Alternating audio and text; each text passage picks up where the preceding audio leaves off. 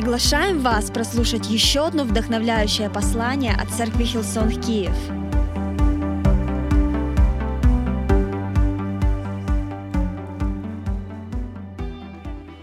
Дай пять своему соседу, скажи обязательно какой-то комплимент и можешь присаживаться.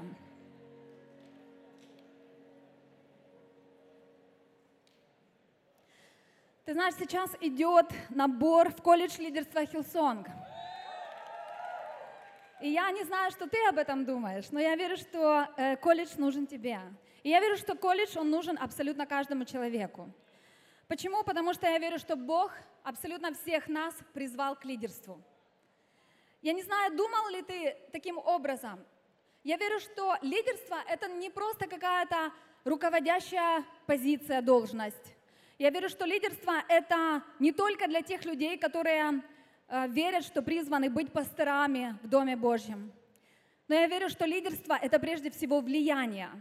Это влияние, которое мы оказываем на окружающий мир, на тот мир, куда Бог поместил нас. И ты знаешь, сегодня я хочу сделать акцент именно на духовном лидерстве. Потому что я верю, что Бог нас с вами, тебя и меня, поставил в определенном месте, в определенной сфере, для того, чтобы мы были духовными лидерами для этого народа, духовными лидерами для этой страны, для этого города.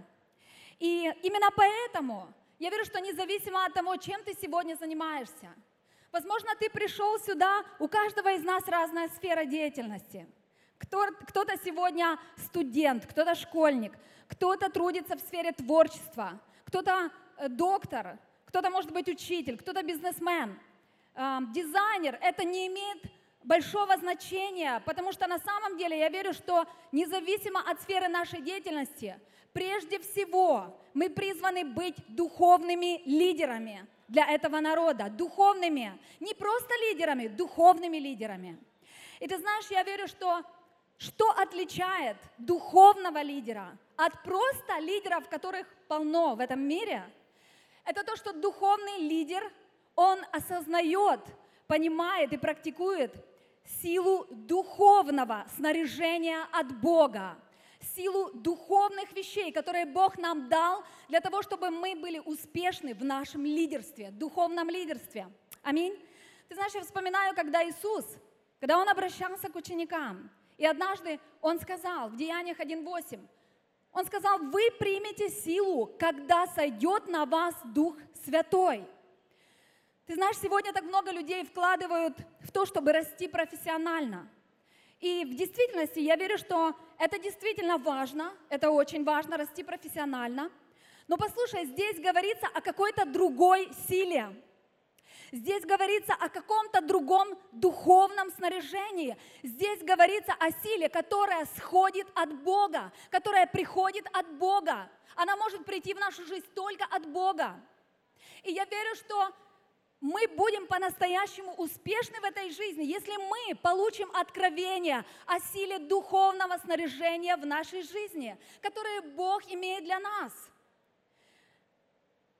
Сегодня я хочу говорить о духовном снаряжении. Как я уже сказала, и знаешь, я верю, духовное снаряжение – это такие вещи, как Библия, Слово Божье, это такие вещи, как молитва, это поклонение, это пост, это дары Святого Духа, ты знаешь, я верю, что дьявол на самом деле хочет, чтобы мы в суете наших дел, э, просто в таком неимоверном ритме и скорости современной жизни мы просто за всеми делами отставили это возможно, эти, возможно, самые важные вещи в нашей жизни отставили на второй план и просто жили эту жизнь своими человеческими усилиями.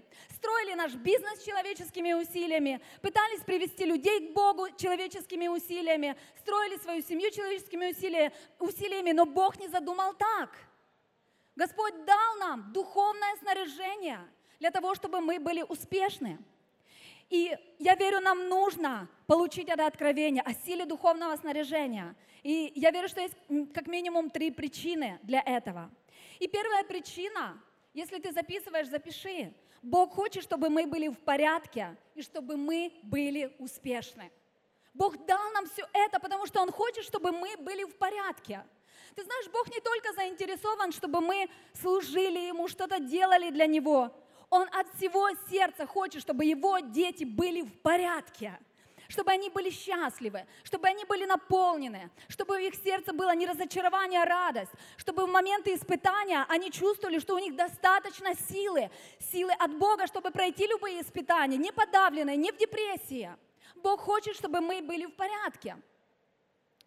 Ты знаешь, особенно я верю, когда мы принимаем решение служить Богу, служить людям вокруг нас, когда мы принимаем решение э, взять тот крест, о котором Иисус говорит – нести этот крест вместе с Ним. Когда мы принимаем решение разделить Его бремя, Он сказал, что есть определенное бремя, которое Он хочет, чтобы каждый из нас мы взяли и несли вместе с Ним, как Его последователи. Но ты знаешь, что Иисус также сказал? Он сказал, бремя мое легко. И ты знаешь, каким образом это бремя может быть легким?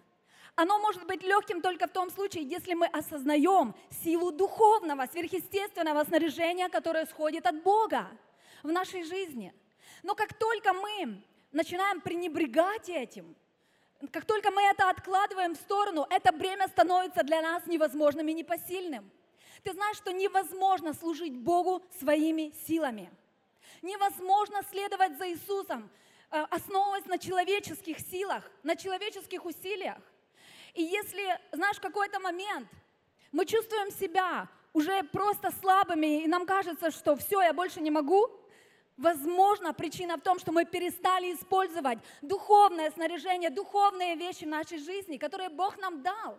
Возможно, мы э, уже давным-давно живем эту жизнь человеческими усилиями. Но я верю, что Бог не хочет этого. Ты знаешь, я верю, что в молитве независимо от того, чем ты занимаешься, как я уже сказала, может быть ты бизнесмен, может быть ты поэт, может быть ты творец, да, ты там художник. Послушай, я верю, что Бог каждому человеку может дать в молитве видение. Он может дать в молитве твой следующий шаг. Ты знаешь, что Он профессионал во всем.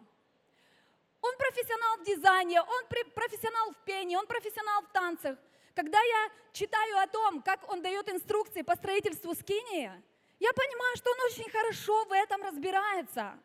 Послушай, он создал все творение, и в твоей сфере деятельности он может тебе дать конкретные шаги, он может подсказать. Не просто, когда ты пойдешь на какие-то тренинги, но когда ты придешь к нему в молитве, ты придешь к нему духовно в молитве. Ты знаешь, я верю, что когда мы пребываем в Слове, когда мы пребываем в молитве, когда мы осознаем силу духовных вещей, мы действительно будем в порядке. Бог хочет, чтобы мы были в порядке. И я хочу привести один пример. В моей жизни был такой момент, когда моя мама пошла на небеса. И ты знаешь, где-то несколько месяцев после этого я ощущала просто невероятное давление, душевное, эмоциональное давление в своей жизни – при этом я нахожусь в лидерстве церкви. И при этом мне нужно было проповедовать, ободрять церковь, мне нужно было вдохновлять студентов, мне часто нужно было какие-то встречи проводить с людьми, поддерживать их. Но ты знаешь, что именно в этот момент я чувствовала, что идет просто невероятный поток негативных мыслей в мою голову. И ты знаешь, я давно в церкви, я давно с Богом, и я проходила разные периоды, и мне казалось, что я знаю, как их проходить. Но в этот момент я почувствовала, что я просто не могу с этим справиться. Я почувствовала, что идет такой поток, что просто непрерывный, что я просто не справляюсь. И однажды я пришла вечером домой, я села, я начала молиться, я сказала, Господь, если ты что-то не сделаешь, не я, ты, то я не справлюсь. Я больше не могу.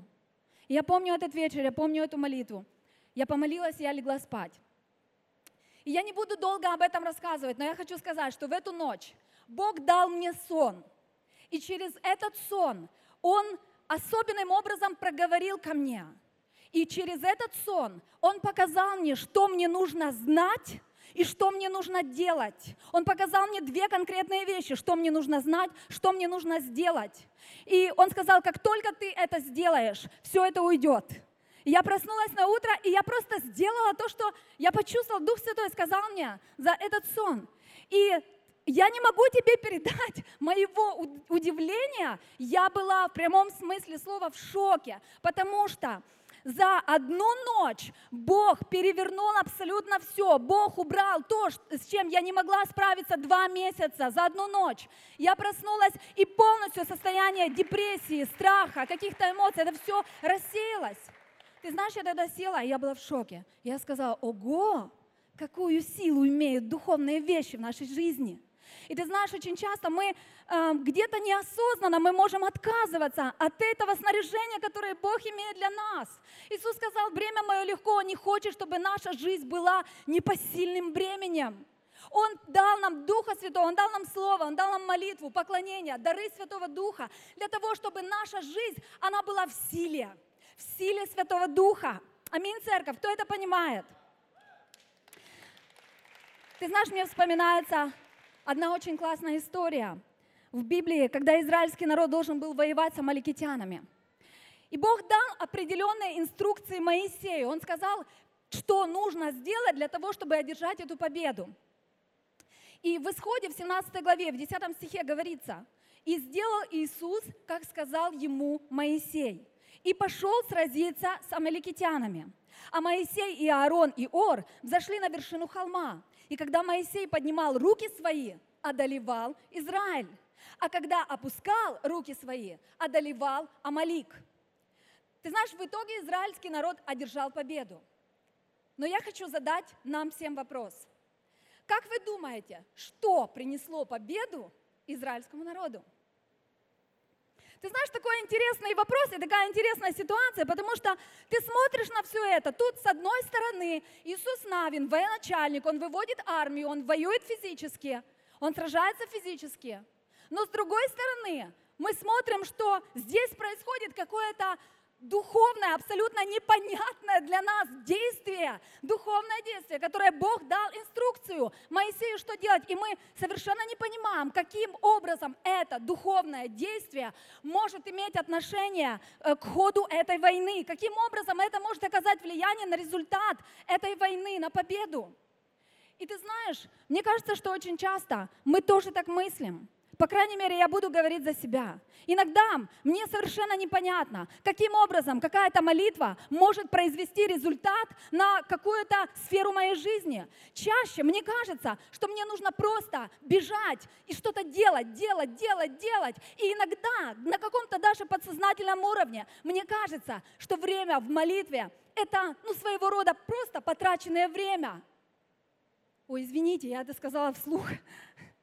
Послушай, я хочу, чтобы мы сегодня осознали силу духовного снаряжения, духовных вещей, которые Бог дал нам.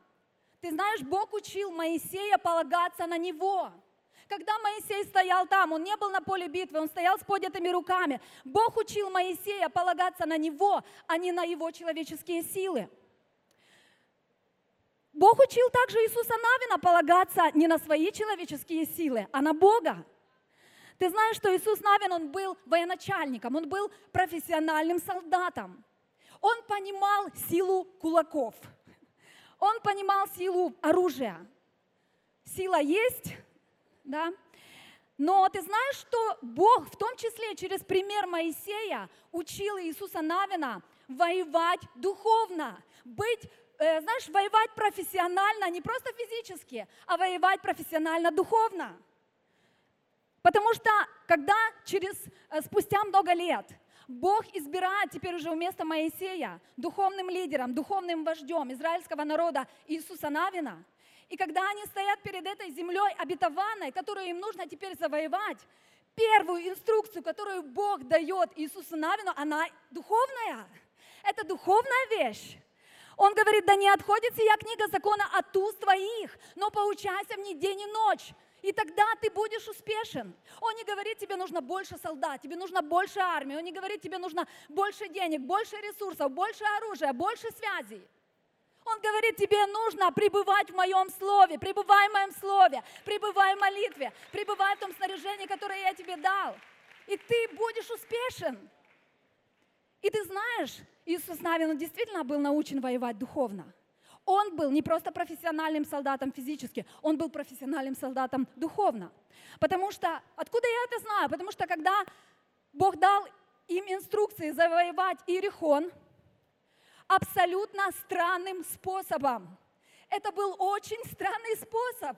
Если вы не знаете эту историю, почитайте, там говорится, что Бог сказал, просто обходите семь дней вокруг этого города, и потом на седьмой день воскликните. Это был очень странный способ, но тем не менее, они сделали именно так. И говорится, что стены города упали, и они его завоевали.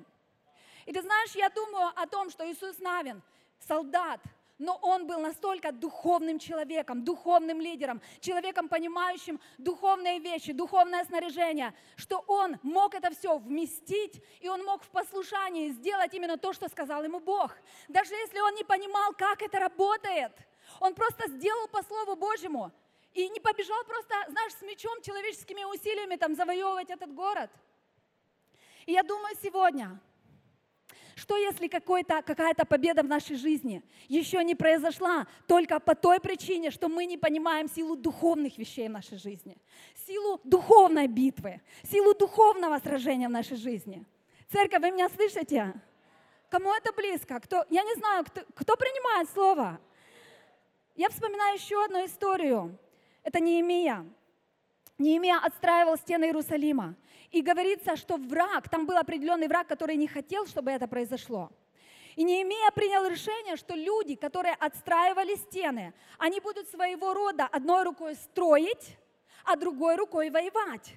И там написано, в Неемии 4.18, каждый из строивших припоясан был мечом по чреслам своим. И так они и строили. Ты знаешь, я верю, что мы тоже с вами строим, мы тоже отстраиваем духовные стены нашего города и нашей страны. Они отстраивали стены после, э, знаешь, длительного пленения. Мы тоже отстраиваем после длительного духовного пленения и рабства. Мы отстраиваем духовные стены нашего города, нашей страны. И ты знаешь, что в Новом, Новом Завете уже говорится, и возьмите меч, меч духовный, который есть Слово Божье. Библия учит нас, нам нужно быть людьми, которые одной рукой строят, но которые понимают силу духовного сражения, которые пребывают в Слове, которые знают истину, которые стоят на Слове, которые пребывают в молитве, сражаются духовно.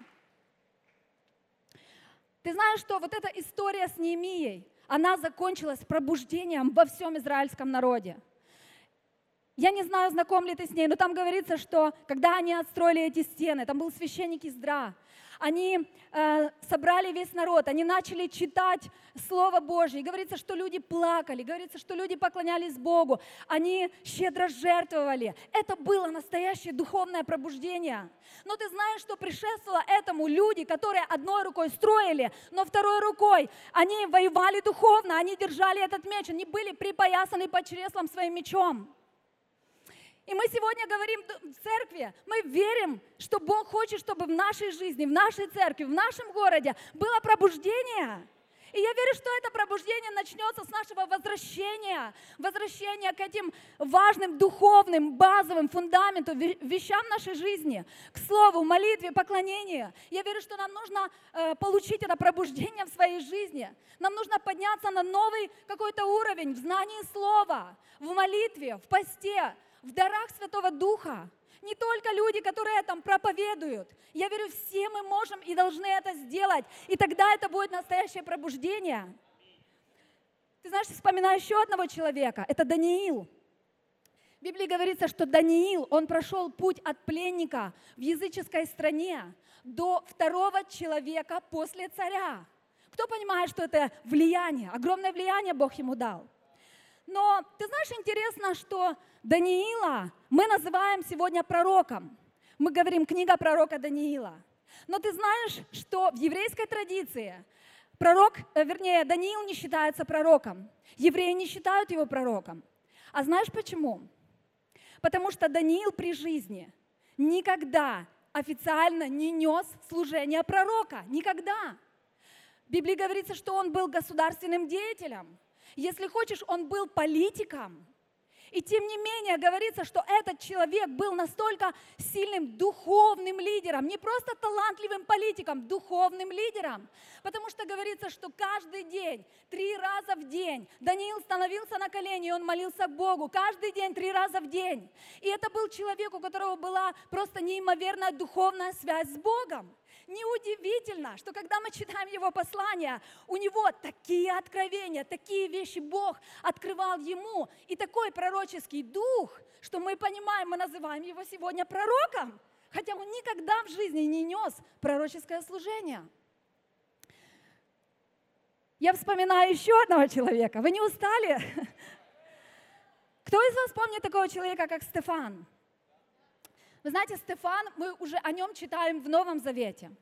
Говорится, что Стефан это был один из учеников Иисуса, но он не был одним из 12 апостолов. В Библии говорится, что Стефан, он был избран диаконом. Я бы сказала, волонтером. Перевожу на современный язык. Волонтером. И говорится, что он был избран для того, чтобы заботиться о столах. Что это обозначало? Для того, чтобы раздавать пищу вдовам. А, сегодня мне кажется, что именно служение администраторов чем-то напоминает мне то, чем занимался Стефан. Но ты знаешь, что а, когда мы читаем о нем историю, мы понимаем, что он не просто был эм, волонтером, не просто администратором, это был очень сильный духовный лидер. Это был очень сильный духовный человек, который понимал силу духовных вещей, духовного снаряжения от Бога в Деянии 6 главе 8 стихе говорится, а Стефан, исполненный веры и силы, совершал великие чудеса и знамения в народе. Некоторые синагоги вступили в спор со Стефаном, но не могли противостоять мудрости и духу, которым он говорил. Не просто апостолы, не просто Петр, не просто те, кто проповедовали со сцены. Нет, вот Стефан, который занимался столами, как через него действовал Дух Святой. И ты знаешь, когда я читаю об этих людях, я понимаю, что Иисус Навин, он не был просто солдат, он был сильный духовный лидер. Неемия не был просто виночерпий, он был сильный духовный лидер. А, Стефан не был просто администратор, сильный духовный лидер. Даниил не просто талантливый политик, сильный духовный лидер. И я хочу тебе сказать, чем бы ты сегодня ни занимался, Бог прежде всего поставил тебя, чтобы ты был сильным духовным лидером, не просто бизнесменом, не просто учитель, не просто доктор, сильный духовный лидер. Мне очень запомнилось, когда к нам приезжал один из старейшин церкви, Эндрю Дентон. А, возможно, вы не знаете его, но я, я знаю, что многие бизнесмены в нашей церкви, они знают его и, возможно, даже встречались с ним. У меня была такая честь и привилегия присутствовать на некоторых его встречах с другими бизнесменами из нашего духовного дома. Когда знаешь, он давал какие-то определенные советы. И ты знаешь, мне настолько запомнился этот человек, и меня настолько впечатлила его личность, потому что это был невероятно духовный бизнесмен. Это был невероятно духовный лидер – он занимается строительным бизнесом. Каждый раз, когда он давал какой-то совет бизнесменам, это был не просто профессиональный совет бизнесмена, это был пасторский также совет. И профессиональный, и пасторский. В каждом его ответе присутствовало Слово Божье, Библия, истина, мудрость от Бога. Я сидела, смотрела на него с открытым ртом и думала, вау, насколько это духовный человек, духовный лидер. Аминь, церковь. Второе, второе, почему я верю, для нас очень важно осознавать силу духовного снаряжения в нашей жизни. Потому что от этого зависит жизни людей в нашем окружении. Я хочу, чтобы показали на экране 1 Петра, 2 глава, 9 стих в новом русском переводе. Там говорится, а вы, вы, мы все, род избранный, царственное священство, святой народ, люди, принадлежащие Богу, призванные возвещать о Его великих делах. Послушай, здесь Бог напоминает нам всем с тобой таким разным. Он напоминает наше самое первое и главное призвание. Мы призваны возвещать о Его великих делах в нашем окружении, в нашем мире, там, где мы есть, оказывать влияние, приводить людей к Богу. От нас многое зависит. Жизни людей в нашем окружении зависят от нас. Мне очень нравится миссия нашей церкви, она звучит «достичь мир», «достичь мир». и повлиять на него, строя большую библейскую церковь, в центре которой Иисус Христос, изменяя мышление людей и снаряжая их для лидерства и влияния в каждой сфере их жизни.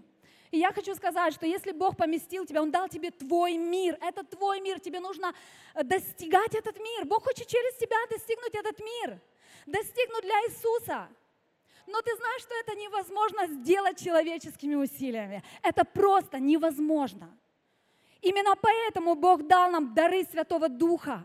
Именно поэтому Бог в Библии говорится о таких вещах, как слово знания, слово мудрости, пророчество, дар веры. Вы, вы, кто вообще, кому знакомы эти слова? Послушай, это дары Святого Духа, это духовное снаряжение, это духовная сила для нас. И это не что-то устаревшее, это не что-то, то, что вышло из моды, это сегодня имеет силу. Вопрос лишь заключается в том, мы понимаем, что это имеет силу, мы об этом ревнуем или мы этим пренебрегаем.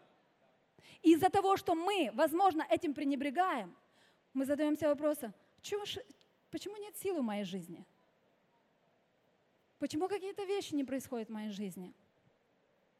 Я молюсь о том, чтобы Бог дал нам эту силу. Ты знаешь, мне понравилось, как один пастор, он сказал, когда я общаюсь с каким-то человеком, и он говорит мне о какой-то проблеме.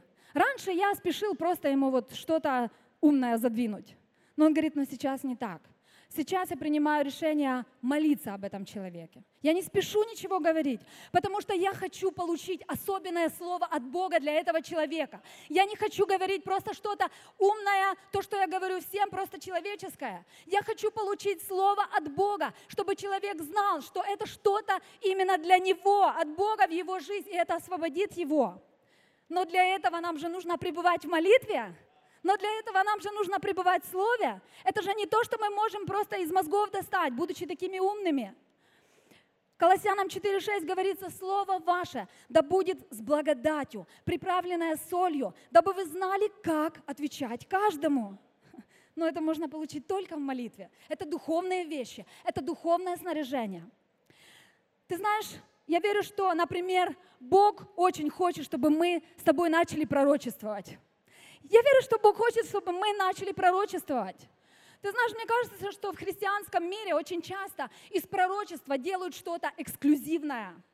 Как будто бы это что-то, что произносит всегда особенный человек, особенный помазанник для особенных людей – желательно в особенном месте, желательно со сцены, желательно очень духовным голосом, желательно под лучами прожекторов и света. И когда ему говорят это пророчество, все остальные стоят, смотрят и завидуют. И говорят, Бог любит этого человека больше, чем меня, потому что для него есть слово, почему, Господь, ты мне не хочешь сказать?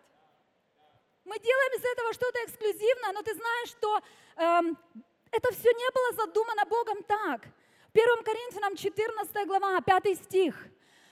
Апостол Павел говорит, я желаю, чтобы вы все говорили языками, все говорили языками.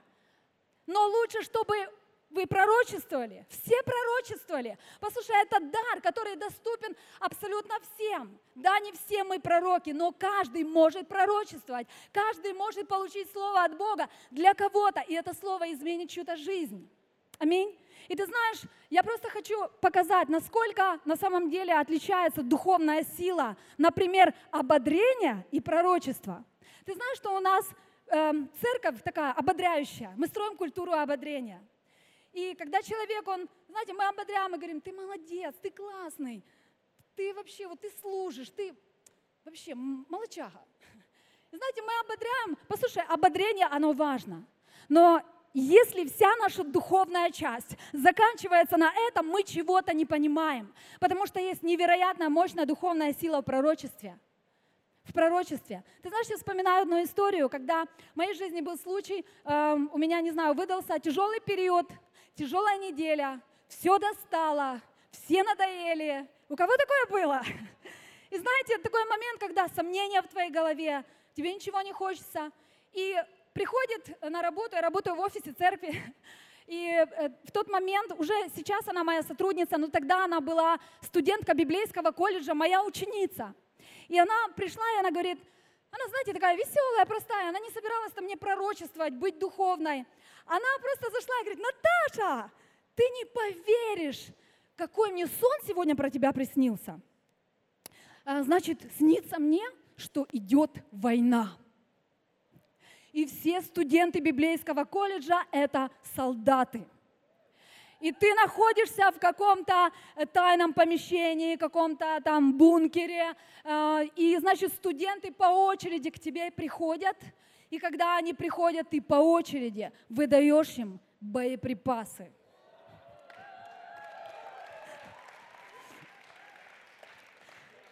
И знаете, мы сейчас смеемся, но я хочу сказать, что на самом деле, знаете, я могла бы быть расстроена, Катя могла бы прийти и сказать, Наташа, не расстраивайся, ты классная, ты молодец, мы тебя любим. Знаешь что, может быть, это на пять минут дало бы мне приятных эмоций, но глобально это не изменило мою жизнь.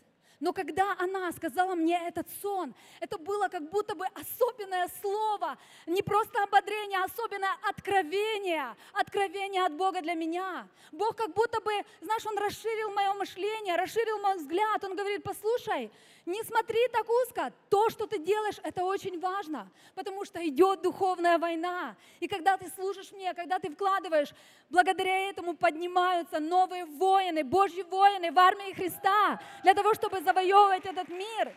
Это было откровение. И ты знаешь, когда Иисус, Он пророчествовал людям, это никогда не оставляло их прежними. Это часто ошарашивало людей – потому что они понимали, что это не то, что Он говорит всем. Они понимали, что это особенное слово от Бога для них. Я вспоминаю момент, когда Иисус пророчествовал Петру, когда Он сказал, ты, Симон, теперь будешь кифа, что значит камень. И на этом камне я построю церковь мою. Слушайте, что вообще можно на это ответить? Спасибо, очень приятно.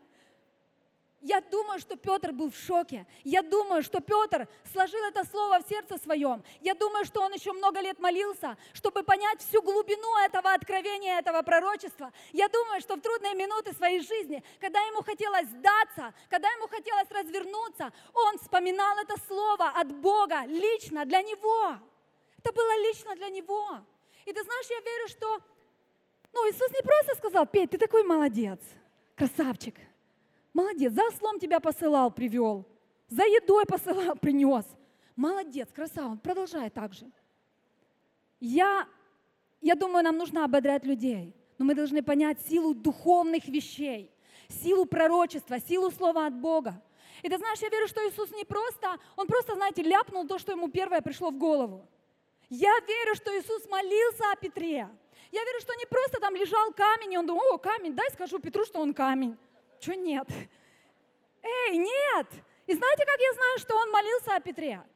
Может быть, вы помните ситуацию, когда Иисус обратился к Петру, и он сказал, Петр, сатана хотел рассеять вас, как пшеницу, но я молился о тебе. Я молился о тебе. Я молился, чтобы не оскудела вера твоя. Я молился и просил Бога, Духа Святого, дать особенное слово именно для тебя. И я хочу просто задать вам вопрос, нам всем – а как часто мы молимся о людях в нашем мире?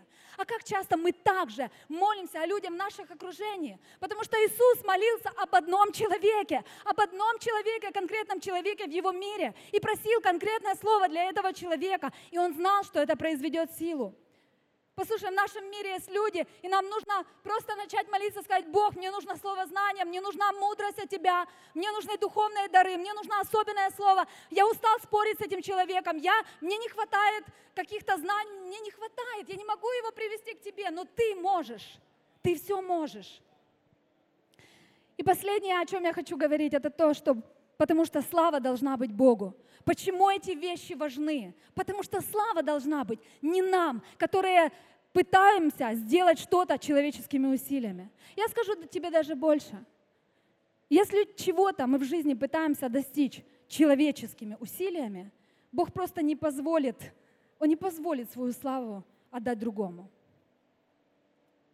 И чем раньше мы э, поймем это, чем раньше мы сдадимся перед Богом, чем раньше мы склоним свои колени, и чем раньше мы начнем воевать духовно, Да, одной рукой физически, потому что есть всегда какие-то физические вещи, которые нам нужно сделать, но есть духовная часть, которая невероятно важна.